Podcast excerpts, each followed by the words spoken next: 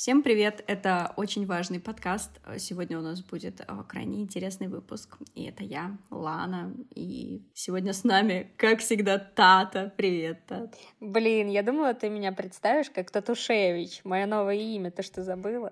Привет всем! Ой, черт, да, точно. Это Тата, также известная как Татушевич, также известная как Наоми, корреспондент со дна. Сейчас ты нам, наверное, расскажешь главные новости к этому часу. Все-таки предлагаю сегодняшний выпуск с новостного блока блока начать. Дорогие слушатели, Евровидение опять в топе всех новостей. Вы могли вообще представить, что такое будет? Но в этом году, видимо, после карантина, в том году оно не проводилось, про него опять все говорят. Все мы болели за Манижу, хотя страсти развернулись вокруг ее выступления нешуточные. Чем-то она непонятно чем всем не угодила, и даже это все обсуждалось в Совете Федерации, ведь других проблем у нас нет. Ну что ж поделать, но, к сожалению, Манижа заняла только девятое место, хотя, на мой взгляд, взгляд, Красивая в десятку цифра. попасть вполне себе почетно. Что значит только? Ну, все пишут только, и я, видите, э, перечитала статей, переняла вот такой вот тон, не очень какой-то уважительный. А, мне номер Манижи понравился, песня понравилась, но единственное, я такая думаю, наверное, ее не поняли из-за того, что в ней было много разных элементов. Там был и фолк, и просто Она очень пение, сложная, да, да была, мне и кажется, рэп, да. и на русском, и на английском, но припев, по-моему, вообще суперский, посыл суперский, чешский. Мне кажется, номер был у нас очень достойный. Хотя победили итальянцы. Как многие пишут и возмущаются, фу, победили мужики на каблуках с накрашенными ногтями. Хотя, по-моему, тоже тема не новая, согласись. Урок исполнителей, но это уже типа настолько устарело, что, кажется, снова начало входить в моду. Как бы что это обсуждать. Но, кстати, итальянец, который там поет, э, красавчик. Вот с этой черной подводкой, просто как будто из 80-х. Нам с тобой еще зашел, знаешь, на нашем вампирском вайбе последнего времени. О, Он да. выглядит как кто-то из саги «Сумерки». Вполне себе подходящий персонаж. Но знаешь, у меня было ли личное предпочтение мое. Мне, конечно, очень понравился украинский номер, потому что у них вообще вся песня, знаешь, в таком фолк-электро-стиле очень мне понравился. Они заняли пятое место, с чем их и поздравляем, очень круто. Я вот только видела, собственно говоря, номер э, итальянской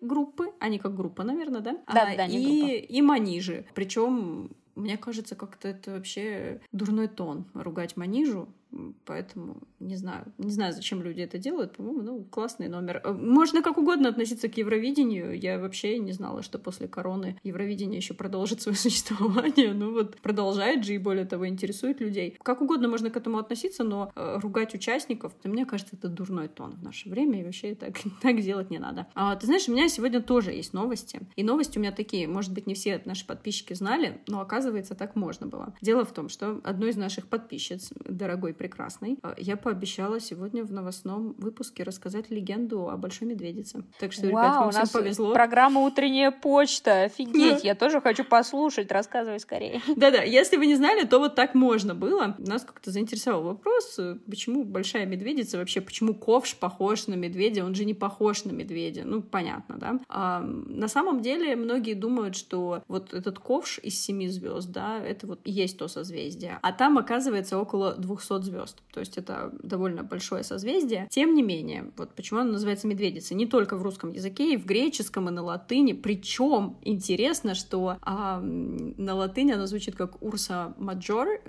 Major, но, наверное, на латыни это мажор, и сокращается оно как ума. Тем не менее, это никак не объясняет вообще, откуда два этих созвездия, большая и малая медведица, которые похожи то ли на повозку, то ли на ковши какие-то. Почему они называются медведицами? История связана, конечно, с греческим мифом. И вот, ты знаешь, это чистое удовольствие читать пересказы греческих мифов, потому что я не люблю их читать, вот как они оригинально написаны и переведены, потому что там, ты знаешь, там полная садомия, инцест э, и просто там Игра вообще престолов. у них свистопляска, да, полная. Да, да, мне кажется, Игра престолов просто детская сказка по сравнению с мифами Древней Греции. И история про Большую Медведицу медведицу связано с мифом э, о Калисто или Калиста, не уверена, как правильно произносится. Это, в общем, нимфа из э, свиты Ар Артемиды, которая, между прочим, знаешь, как стала нимфой? Она была дочерью царя, у нее было 50 братьев. Она mm-hmm. не выдержала этого и ушла в свиту к Артемиде. Так, Слушай, буквально ну так это хотя бы был ее выбор, а то я думала, там как-нибудь ее возжелал Зевс, как во всех этих мифах. Нет, потом ты все правильно, ты все правильно понимаешь. Дальше так именно и было. В общем, Артемида к себе в свиту брала только девственниц. Ну и как-то однажды Калисто или Калисто была неосторожна и уснула у озера. И пришел Зевс. А Зевс, ты знаешь, он такой был, он любил оборачиваться. Он проказник, да. Он обернулся, кем ты думаешь в этот раз, чтобы соблазнить девушку? Медвежонком. Не угадаешь. Артемидой. Да. Да, он вернулся такое в ролевых играх не придумаешь. Да, соблазнил ее. Причем вот тут я немножко не понимаю технических деталей, потому что а, главная героиня Калисто забеременела. Если Зевс был в обличии Артемиды. Ну, в общем, как бы это греческий миф, вы сами понимаете. И, значит, Артемида увидела, когда что у девушки начал появляться животик, она изгнала ее из своей свиты, потому что ей нужны были только девственницы. И в наказание превратила ее в медведицу. И, конечно, это была большая трагедия для Калисто, при этом она успела родить ребенка, и дальше там просто трэш начинается, потому что дальше история ветвится. Простой вариант э, в том, что ребенок ее тоже медвежонком стал, потом Зевс об этом узнал, и, в общем, он их как бы вот перенес на небо, даровал им вечную жизнь на небе в виде созвездий. Но есть более криповая версия, значит, она родила ребенка, потом ее превратили в медведицу, а мальчика отдали на воспитание, ну, ее отцу, деду, то есть, соответственно, да, царю этому. И Зевс, когда узнал, что у него есть очередной тысячемиллионный ребенок, пошел проверять, где этот ребенок живет. Приходит, значит, к этому царю, а царь там со своими сыновьями, со всеми с этими такие, кажется, это Зевс к нам пришел. Но он прикидывается обычным, но мы-то знаем, это, наверное, Зевс проказник пришел. А, а как проверить, Зевс или не Зевс? А очень просто. Боги едят только нектар и амброзию. И они ему предложили пирог с мясом съесть. А мясо-то там, знаешь, чье было? Его сына.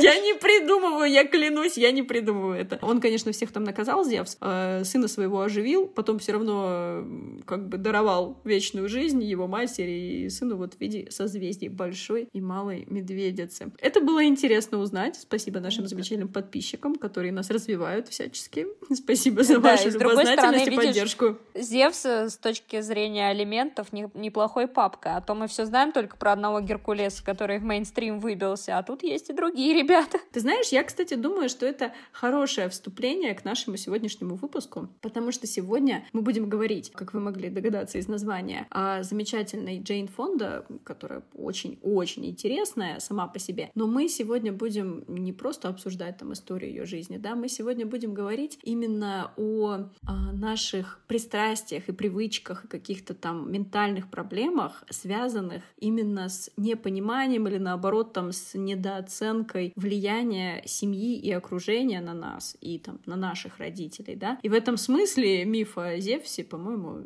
э, классная иллюстрация к некоторым историям, как тебе кажется? Ну, немножко запутанная. А знаешь, мне кажется, пример Джейн Фонды поможет нам классно в этом разобраться, потому что все-таки это история человека, который прожил уже очень долгую жизнь, все-таки 83 года, по, даже по нашим меркам это довольно долгая жизнь, и она у нее была очень насыщенная, насыщенная не только и карьерой, или даже там, насыщенной. не только карьера у нее задалась, или не только любовные отношения. Также Джейн Фонда вообще-то еще и очень известная активистка, поэтому на ее фоне, на ее примере будет очень интересно поговорить. Я когда слушала ее интервью интервью Джамиля Джамил в моем любимом подкасте, я сначала не поняла, когда я услышала там про 83 года, я думаю, это, наверное, не про какое-то будущее говорят, потому что, объясняю, для меня Джейн Фонда — это вообще такая спортивная, подтянутая женщина из 90-х с кассетами вот по шейпингу и аэробике. Я ее в основном так помнила. Я как бы, конечно, слышала, что она еще актриса, и, конечно, я даже фильмы с ней видела, но, но вот как-то она у меня ассоциировалась с этой подтянутой барышней, и мне как-то даже не пришло в голову, что это это было 30 лет назад, в общем-то.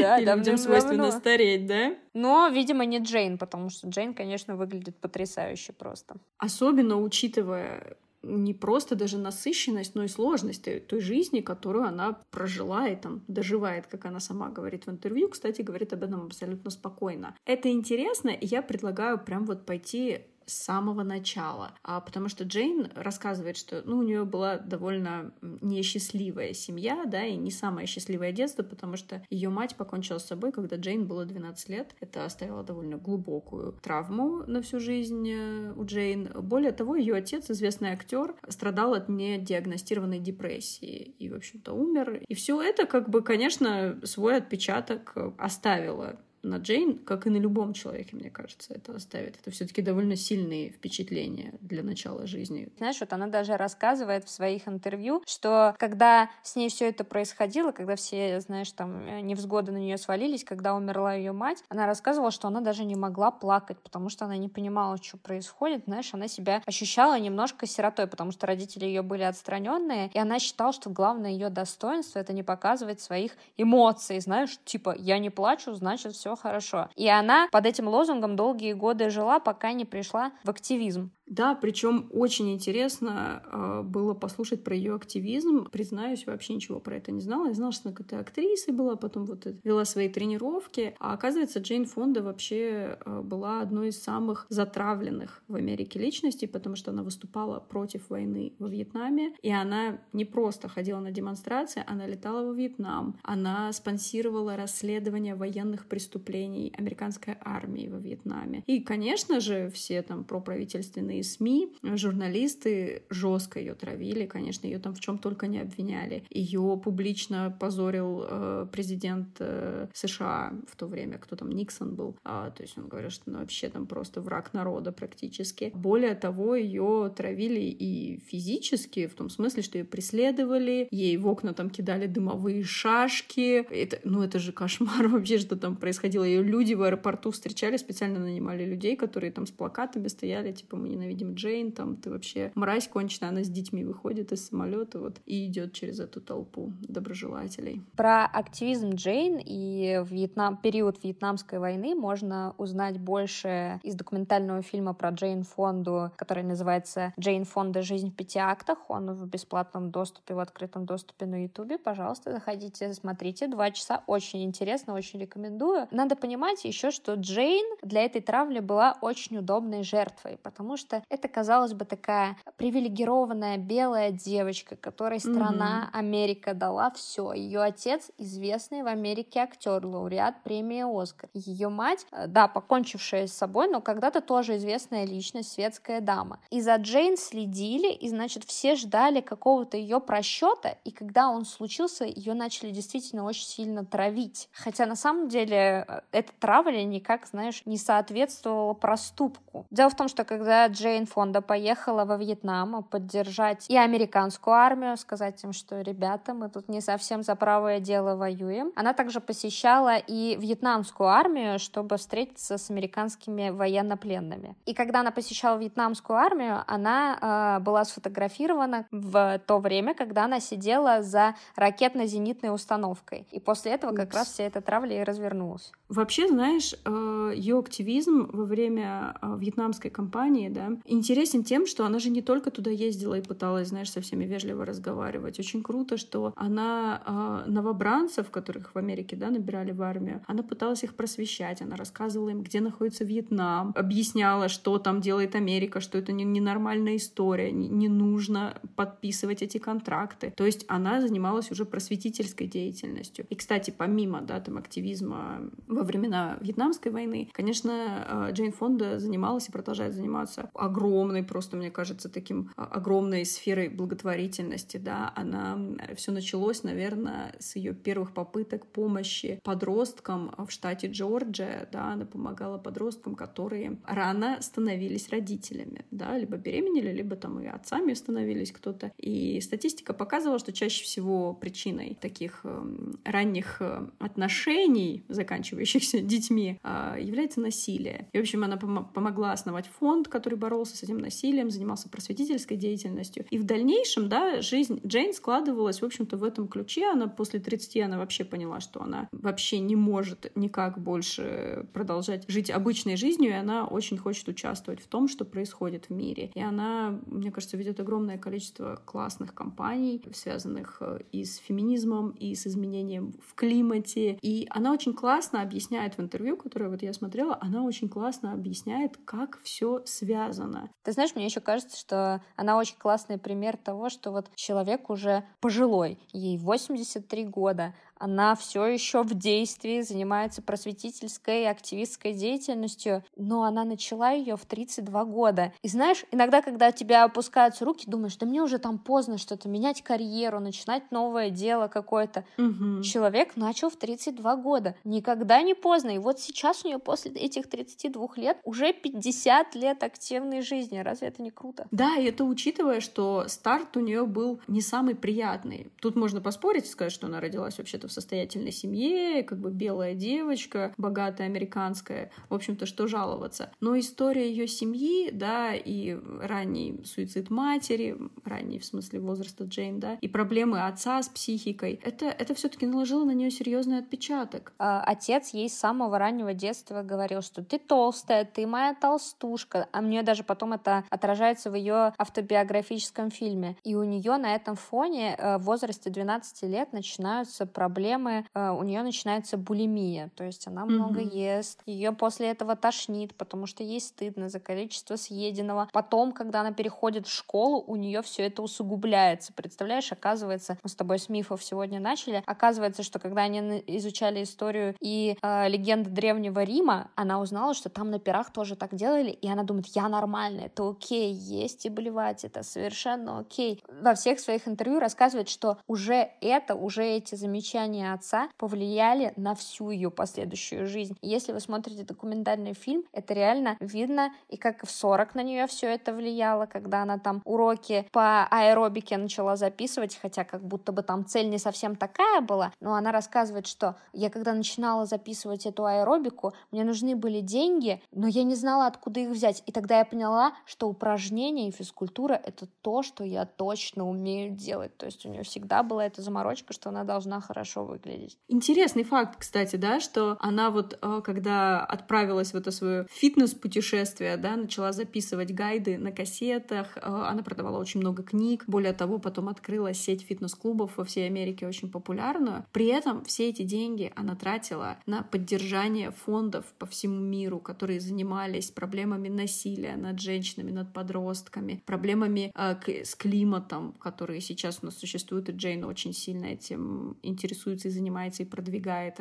различным образом сейчас. Но при этом это все выросло из такой проблемы, из такой жуткой травмы. И мне очень нравится, как э, Джейн говорит и в фильме, и в интервью. Она говорит, конечно, довольно банальную вещь, но мне кажется, очень важную, о которой нужно помнить. Она после 60, по-моему, начала писать свои мемуары, да? И вот она говорит, что когда она вступила в этот возраст, она поняла, что ей, ну, как-то нужно осмыслить вообще свою жизнь. И она поняла, что она не может знать, куда она идет без знания того, откуда она пришла. И как бы банально это ни звучало, как будто какая-то дешевая мудрость из китайского календаря, знаешь, типа, чтобы понять, куда ты движешься, пойми, откуда ты идешь. Она рассказывает, что она выполняла упражнения когда написала эти мемуары, она пыталась понять, почему вот ее жизнь в ее семье, да, когда она была ребенком, сложилась так. И она говорит очень важную вещь, что невозможно понять отношения ваших родителей к вам, пока вы не поймете отношения их родителей к ним, то есть ваших бабушек, дедушек к родителям. И как бы мы не хотели там воспринимать себя как э, индивидуальную, отдельную личность, очень важно понимать историю. Это не значит, что вы все там должны, я не знаю, десятого колена изучить. Желательно найти каких-нибудь князей, там еще кого, каких-нибудь аристократов. Ну да, какую-нибудь голубую да. кровь. Тут именно вопрос в том, что максимально постараться изучить, насколько это возможно, просто не всегда это возможно, да, обстоятельства, в которых росли ваши родители, как ваши бабушки, дедушки вели себя с ними, потому что это объясняет очень многое. И Джейн очень много приводит примеров, связанных именно с насилием, да, и она рассказывает о том, как показывают исследования, да, что, например, насилие, совершенное совершенная над женщиной, да, может повлиять не только на ее жизнь, но и на жизнь последующих как минимум двух поколений, то есть ее дочери, там,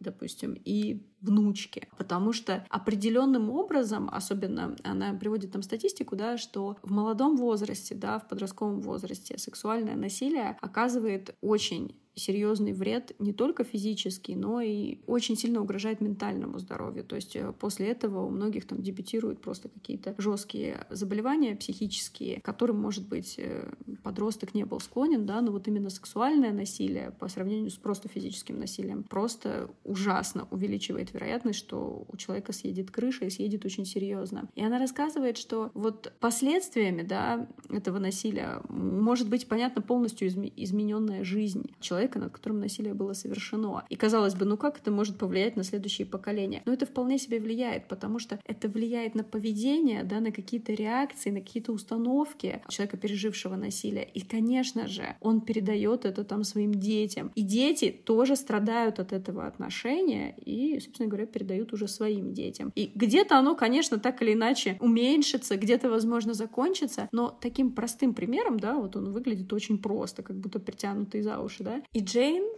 говорит, что крайне важно, насколько это возможно, насколько есть у вас вообще доступ к этим данным, да, понять, в какой атмосфере, да, в каком окружении жили ваши родители, их родители. Потому что это многое вам объяснит, даже когда кажется, что мы все понимаем, да, все знаем. Ну, а что тут знать-то? В общем-то, родители всегда виноваты. Все. Что еще знать? Да, родители, конечно, виноваты всегда во всем. Знаешь, на примере Джейн, хотя ее отец ее и э, травил в детстве, у нее вообще была не самая простая первая часть часть жизни, она всегда считала, что она играет за его команду, потому что он сильный, а ее мать, которая... Она не понимала, что у матери за состояние, потому что, конечно, никто тогда об этом не говорил, а у нее было биполярное расстройство, и она постоянно лечилась в психиатрических клиниках. Она считала, что ее мать слабая, слабая она потому что женщина, ей это было непонятно, и отношения не задались, в 12 лет мать умирает, и проблема так и остается невыясненной. И потом, в 30 лет, у Джейн рождается своя дочь, она говорит, что ей было тогда очень сложно, потому что у нее началась послеродовая депрессия, она чувствовала себя слабой, приравнивала себя к своей матери. Она думала, я такая же, как она. И, в общем, она была не лучшей матерью для своей дочери в первые годы жизни, и после этого у ее дочери тоже отношения с ней не задались. И чтобы разобраться и в своих отношениях с матерью, с которой не удалось это сделать при жизни, и чтобы разобраться в своих отношениях с дочерью, она начала узнавать больше историю своей своей семьи. Джейн подняла документы психиатрической клиники, где лечилась ее мать, э, какие-то свидетельства ее бывших э, друзей, родственников, еще кого-то, и оказывается, ее мать не была всегда какой-то там грустной и потерянной. Они говорили как об очень приятной, веселой женщине, к которой все тянулись. В психиатрической клинике, в которой ее мать лечилась, оказывается, была краткая биография, которую написала мама Джейн Фонде. Там она описывала свое детство как очень трудно. И тогда Джейн поняла, что она ей любви не додала при своей жизни не потому, что Джейн маленькая была какой-то плохой или недостойной любви. Нет, она сама просто очень сильно страдала, что не, не смогла побороть. Поэтому мемуары свои Джейн Фонда тоже посвятила своей матери, пытаясь разобраться, наверное, в своих проблемах с дочерью очень нравится этот пример. Помимо того, что вот она такую работу проделала в довольно взрослом возрасте. Кстати, извините мне мой эйджизм, но я, когда э, смотрела фильм, а, слушала интервью, я думала о том, что, блин, ну она взрослая, ей можно верить. Но она типа, она видела жизнь, прожила огромную, насыщенную жизнь. Я ей верю. Может быть, это просто магия Джейн Фонда, я не знаю. Но как бы ее слушаешь и думаешь, ну окей, это имеет смысл. И согласись, в фильме очень классно еще показывается вот эта связь поколений, да. Помимо того, что она в мемуарах об этом говорит, в фильме очень хорошо показано, как вот влияние ее матери, да, ее отношение, чем оно было обусловлено, как это повлияло на Джейн, как это в конечном итоге повлияло на детей Джейн, потому что там и сын участвует в ее фильме, да. И у него тоже были какие-то проблемы в отношениях с матерью и вообще с родителями, потому что в его детстве они жестким активизмом занимались, и ему, возможно, тоже внимание внимания не хватало. Но он все-таки, знаешь, отмечает, что его сестре пришлось гораздо хуже. И мне кажется, самый главный вывод который я бы вот для себя сделала в этой истории. Очень важно смотреть на такие примеры, потому что в наше время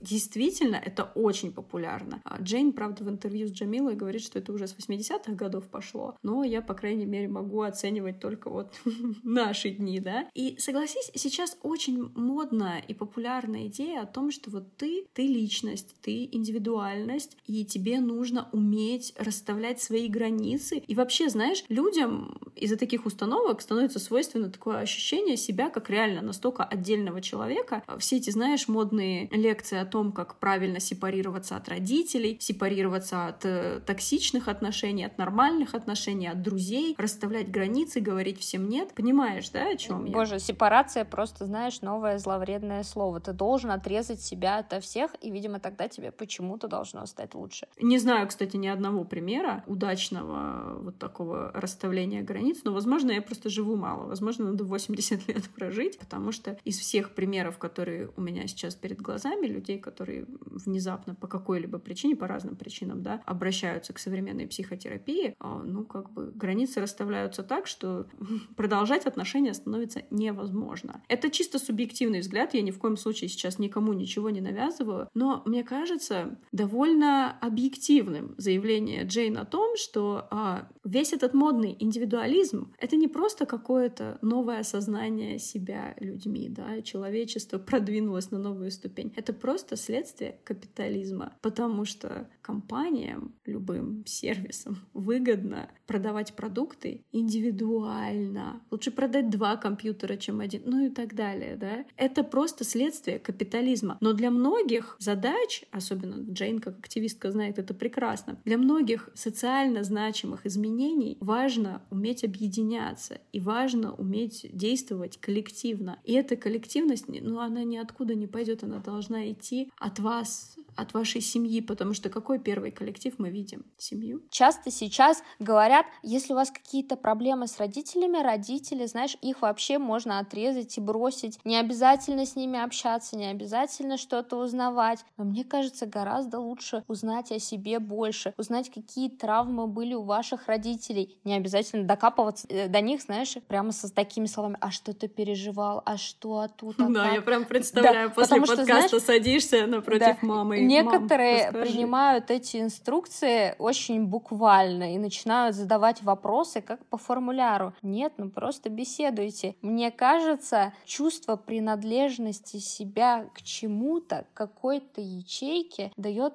то спокойствие, ту уверенность в завтрашнем дне или вообще там в своем будущем, которую тебе больше ничто не заменит. Прошлый год это прекрасно показал. У людей есть потребность э, в том, чтобы чувствовать себя частью целого. Мы вообще-то стремимся формировать сообщество, коллективы. Странно на фоне всех событий, да, происходящих, пытаться отрезать себя от общества все больше и больше, потому что мы видим, к чему это приводит. Мы все наблюдали эти блоги людей, которые в одиночестве где-то в Европе проводили карантин и сходили с ума буквально. Конечно, у всех свои предпочтения. Для кого-то, может быть, не так важно общение, да, не так важно это чувство принадлежности. Тем не менее, это не отменяет того факта, что чтобы лучше понимать себя, нужно постараться изучить свою историю. А наша история, она где? Ну, она в нашей семье, и от этого не уйдешь. Конечно, не всегда есть возможность, всяко бывает. Но если есть какая-то возможность получить информацию, мне кажется, важно попробовать это проанализировать. И опять же, знаешь, тут такой вопрос. Если есть запрос, а если вот у человека все хорошо, не будет ли потом сожалений, знаешь, что я не спросил? Знаешь, всегда лучше что-то знать. Знания, они всегда выручают в тот самый момент, когда ты этого даже не ожидаешь. Знаешь, еще хотела добавить, что мы часто забываем, что наши личные границы, наше личное пространство — это не всегда про то, чтобы всем и во всем отказывать. Знаешь, это тоже популярная какая-то сейчас история. Я научился говорить «нет». Я научился говорить «нет» всем своим друзьям, всем своим родителям, родственникам и так далее. Это тоже не всегда правильно, и, возможно, эту позицию нужно пересмотреть и стать чуть-чуть лояльней к окружающему миру, потому что он не всегда только только белый и только черный, не только это всегда да или нет. Это еще и оттенки и тени. Ты затронула потрясающе горячую тему, потому что мне кажется, несмотря на то, что есть очевидные преимущества да, у современных молодых людей, да, я хотела сказать современного нашего поколения, ну ладно, помоложе людей, мы уже не, не, не, не молодое поколение. У современного молодого поколения меньше стигмы в обсуждении, да, ментальных каких-то issues, проблем, да, и это круто. На самом деле это здорово. Я не люблю, когда кто-то говорит, ой, раньше, вот раньше не знали никаких депрессий. Так вот вам пример отца Джейн Фонды. В каком году он там родился? В позапрошлом веке он родился? Да, он ну, родился в, в начале 20 века. В начале 20 века. Человек страдал всю жизнь от депрессии. Мы в прошлом выпуске подкаста обсуждали сестер Бронта, и там тоже они страдали одна от депрессии, другая от булимии. То есть, ну, просто не было раньше интернета, конечно, а сколько людей читать и писать не умели. Тем не менее, это не отменяет проблем, да, существующих. И современное поколение более открыто об этом говорит. Это классно. Но, конечно же, в этом есть и уязвимость. Конечно же, а, все современные, там, знаешь, модные методики психотерапии, я уверена, что какие-то из них помогают. Но сколько среди этого мусора? Мне кажется важным понимать и помнить, что никому кроме наших самых близких людей, родственников, ваших самых близких друзей, вы не будете настолько интересны, чтобы вкладывать в вашу жизнь и здоровье. Как бы это ни касалось там врачей, э, им кто-то мне скажет, что это их работа. Вот именно, что это работа. Э, лучше вашего близкого друга, я убеждена, вам никто помочь не сможет. Знаешь, я еще хотела добавить, что хотя сейчас информации и много, иногда случается ее переизбыток, и мы начинаем метаться, знаешь, столько к нам поступило, что мы не можем это разом переварить и как-то культивировать во что-то нужное и необходимое. И Джейн Фонда в своем автобиографическом фильме рассказывает, что когда она только становилась активисткой, ей казалось, что ей нужно за один день просто превратиться в культового борца за правду, прям в самую праведную активистку. И это это не всегда эффективно. Да, совершенно верно. И она там говорит, что, а, как и любая проблема, подобное желание, конечно, немного глупо выглядит. Невозможно просто за одну ночь там полностью поменять свое мировоззрение. И она также говорит о травме, что если у вас есть какая-то травма, а мы все травмированы, давайте так, э, сам опыт рождения, да, прихода в этот мир довольно травмирующий, как мне кажется. И я сейчас вообще не шучу. И она говорит о том, что тот факт, что у вас есть травма, не значит, что вы пойдете и вылечите ее у врача, там, у какого-нибудь специалиста мозгоправа. Ваша задача осознать ее, попробовать научиться с ней жить. И мне кажется, это очень классное объяснение. Э, мне кажется, есть замечательное сравнение. Можно вот сказать, что как э, я пошел к врачу, да, и, ну, как бы, и поработал над э, своей ногой 39 размера, например. Вот для меня многие рассказы про психотерапевтов звучат именно так. То есть, окей, хорошо, ты поработал, и чего твоя нога Увеличилась, уменьшилась, увеличилась, уменьшилась, что-то, что третья отросла. Я уверена, что терапия помогает, наверное, в большом количестве случаев, но я также убеждена, что в большом количестве случаев, возможно, в таком же, терапия может очень сильно ухудшить отношения человека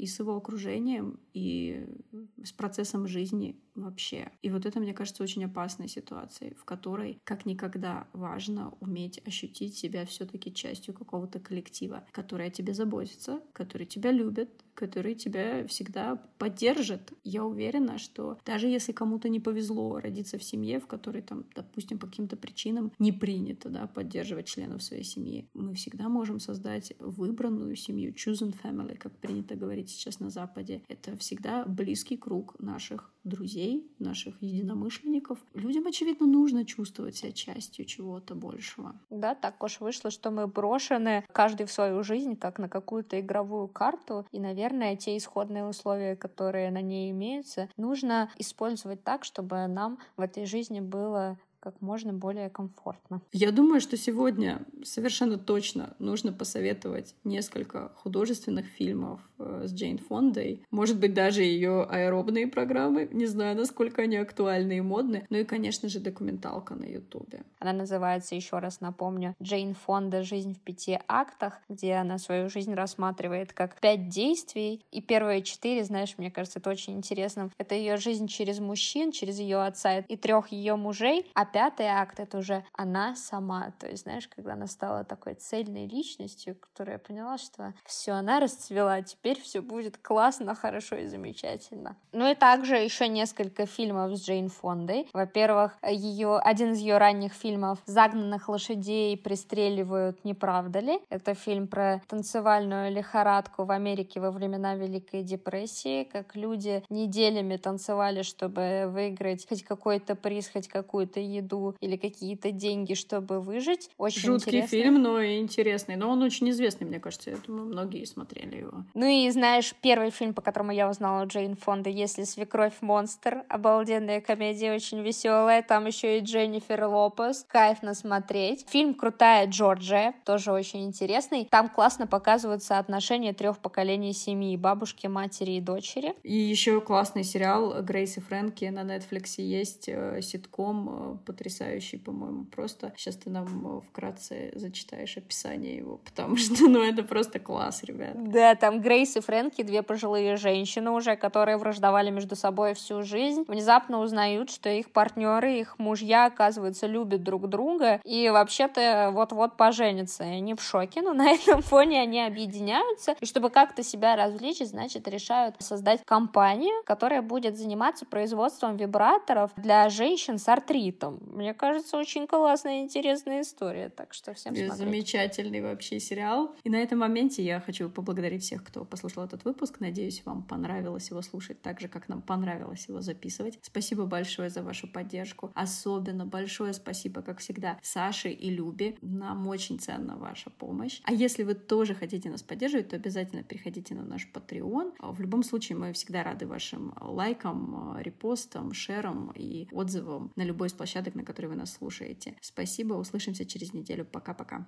Такие умненькие обсуждения, такие нагленькие переходы. Законы Ома мы знаем не твердо, но на в подкасте моря по колено. А не надо думать, что мы две лохушки. Не напрягайся, донатит намного. Любимый Стена, все перевернул ты. А-а-а. Все, что тут обсуждается, все, что тут предлагается, все только начинается, начинается. А, все, что тут обсуждается, все, что тут предлагается, это тебя касается. Ох, как касается.